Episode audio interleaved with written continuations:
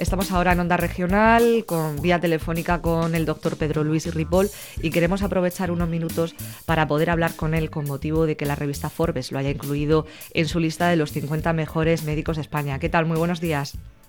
¿Qué tal? Buenos días.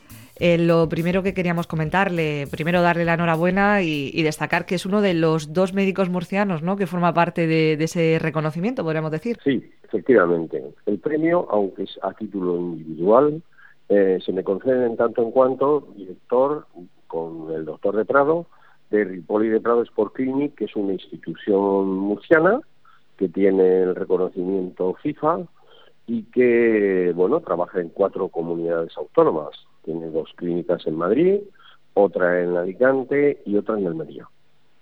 En parte también lo que se reconoce, se reconoce en este aspecto es que han sido pioneros en la introducción de la cirugía artroscópica. ¿Nos puede explicar en qué consiste?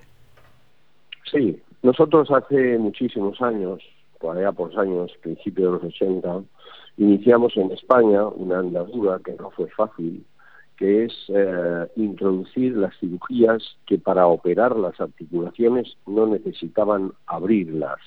Es decir, éramos eh, capaces con unas técnicas muy sofisticadas en aquellos tiempos de introducirnos dentro de la articulación y resolver o intentar resolver los problemas que tenían los enfermos sin necesidad de dañar la propia articulación en el procedimiento, sin causar daños colaterales, podríamos decir.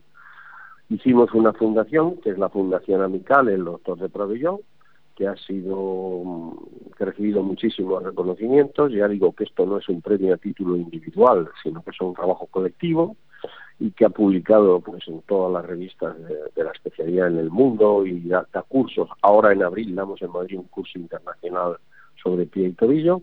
Bueno, hicimos esta fundación y desde entonces nos hemos dedicado a la investigación de estas técnicas.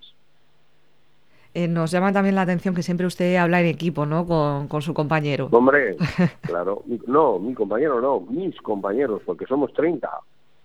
En nuestro equipo están algunos de los mejores eh, médicos del mundo, como es el doctor Van Dijk, que es un especialista holandés que está reconocido como una autoridad mundial a nivel de tobillo.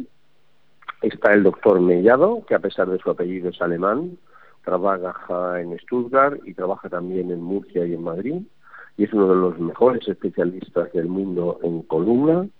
Está el doctor Moreno, que es eh, un especialista en cirugía infantil, artroscópica fundamentalmente. Está el doctor Vaquero, que es eh, jefe de servicio de Gregorio Marañón de Madrid.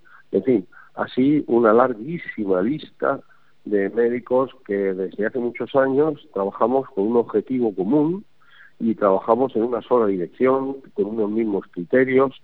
Y bueno, esto es lo que yo creo que un poco viene a reconocer pues estos ya 10 premios que hemos recibido en diferentes ámbitos, tanto científicos como sociales en este caso.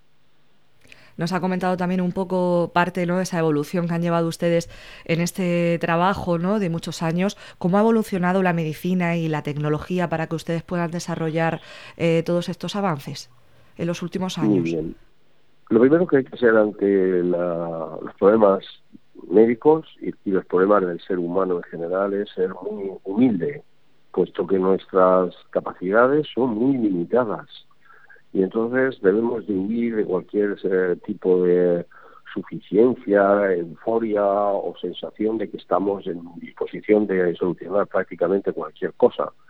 Por el contrario, debemos de prepararnos concienciadamente, debemos de entrenar, debemos de mentalizarnos para en el momento en que se produzca la cirugía estar en las mejores condiciones psicológicas, físicas, para poder eh, asistir a nuestros enfermos. Esa es la primera cosa que tiene que mejorar, el elemento humano. Estudio, humildad, entrenamiento y procurar estar en las mejores condiciones para tomar decisiones que muchas veces hay que tomar en el quirófano. En cuanto al elemento técnico, pues ha mejorado, ha cambiado, podríamos decir, absolutamente. Si la medicina que hacía mi padre, o mi abuelo, o mi bisabuelo, que eran todos médicos, eh, pero mi padre, que es la referencia más inmediata, fue un gran médico, bastante mejor que yo, eh, las técnicas quirúrgicas han evolucionado extraordinariamente extraordinariamente. No tienen nada que ver las técnicas quirúrgicas que se hacían hace 25 años o incluso 15, o hay veces que hasta 10, con las que se hacen hoy.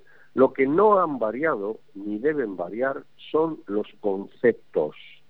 Es decir, una cosa son los conceptos médicos, lo que es el conocimiento de las enfermedades y de los problemas médicos y sus posibles soluciones, y otra los medios que empleamos para resolverlos.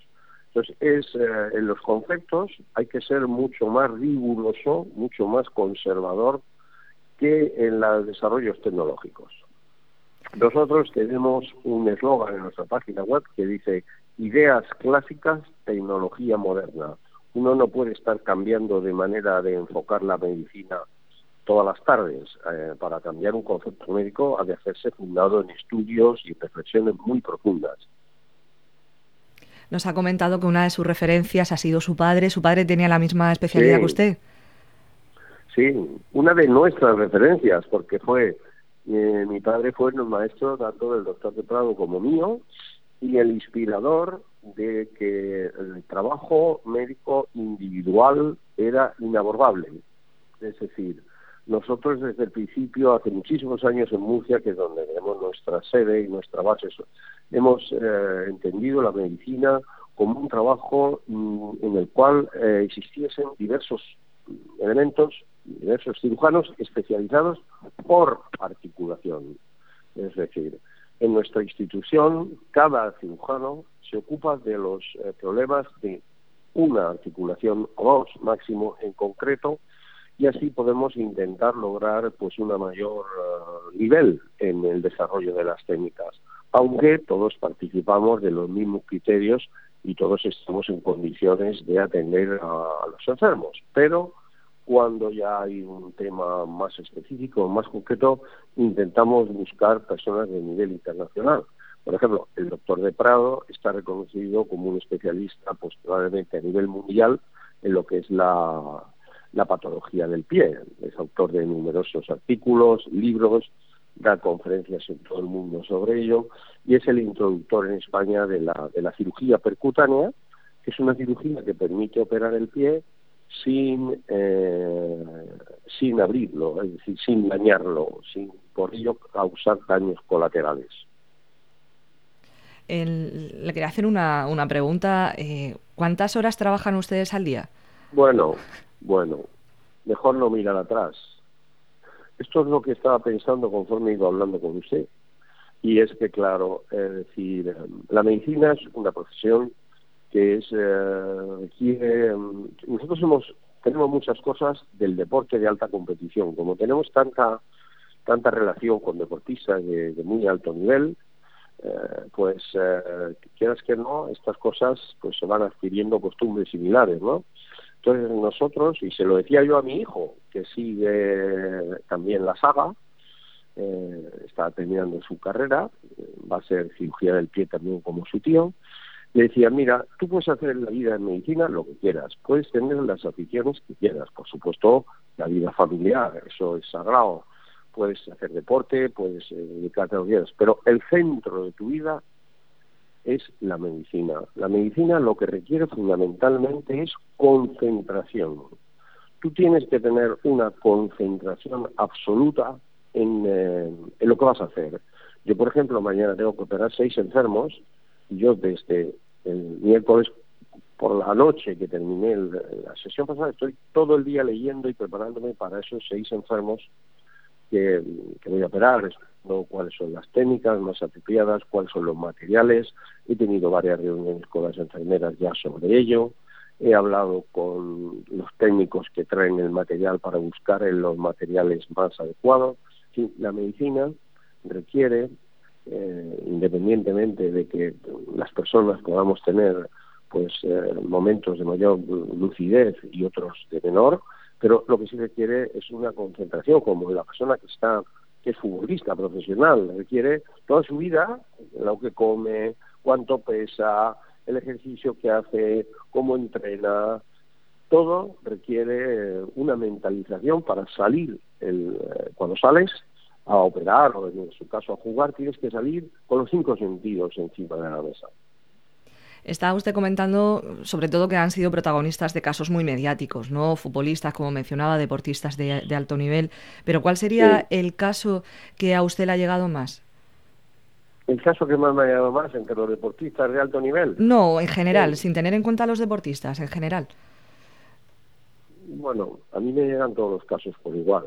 Yo tengo situaciones verdaderamente que suponen un problema muy serio para muchas personas y nosotros, vamos, no yo, en nuestra institución tratamos personas que tienen su vida eh, muy alterada por problemas médicos y que necesitan tanto apoyo técnico para solucionarlo como apoyo psicológico.